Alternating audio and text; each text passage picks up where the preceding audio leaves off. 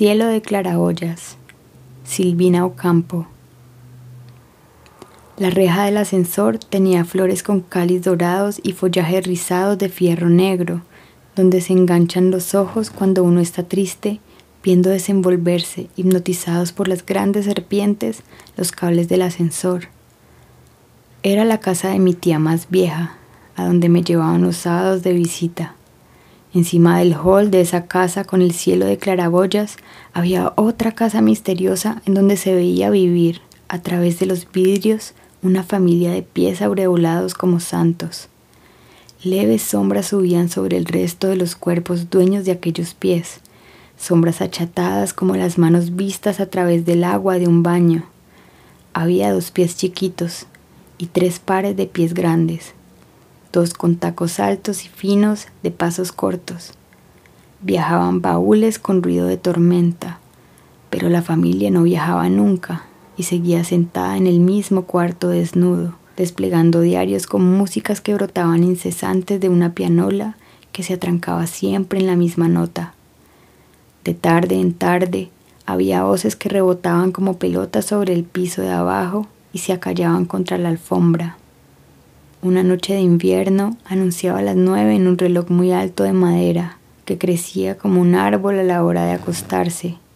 Por entre las rendijas de las ventanas pesadas de cortinas, siempre con olor a naftalina, entraban chiflones helados que movían la sombra tropical de una planta en forma de palmera.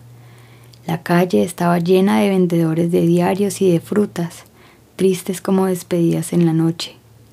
No había nadie ese día en la casa de arriba, salvo el llanto pequeño de una chica, a quien acababan de darle un beso para que se durmiera, que no quería dormirse, y la sombra de una pollera disfrazada de tía, como un diablo negro con los pies embotinados de institutriz perversa.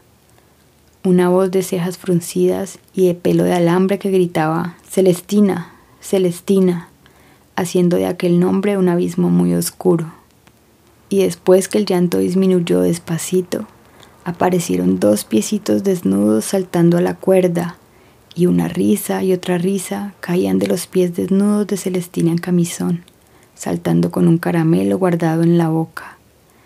Su camisón tenía forma de nube sobre los vidrios cuadriculados y verdes. La voz de los pies embotinados crecía. Celestina, Celestina.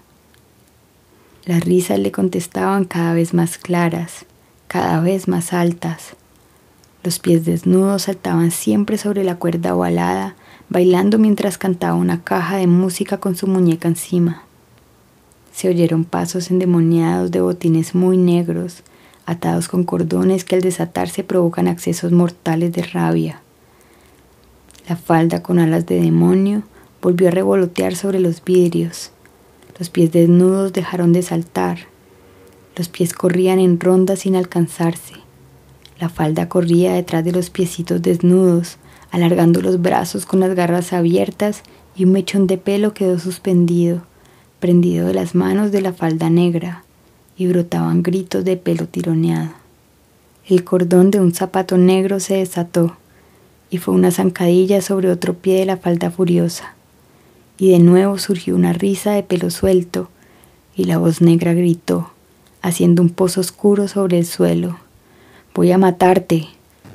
Y como un trueno que rompe un vidrio, se oyó el ruido de jarra de losa que se cae al suelo, volcando todo su contenido, derramándose densamente, lentamente, en silencio, un silencio profundo, como el que precede al llanto de un chico golpeado. Despacito fue dibujándose en el vidrio una cabeza partida en dos, una cabeza donde florecían rulos de sangre atados con moños. La mancha se agrandaba.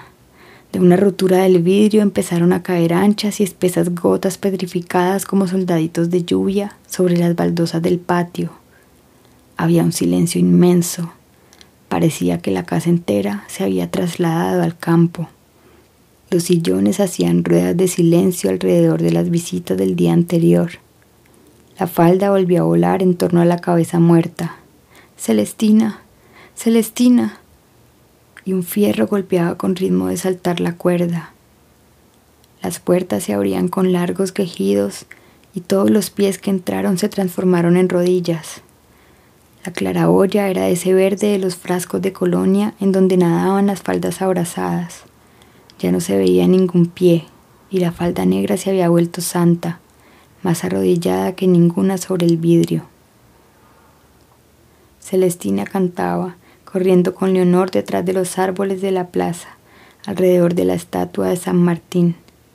Tenía un vestido marinero y un miedo horrible de morirse al cruzar las calles.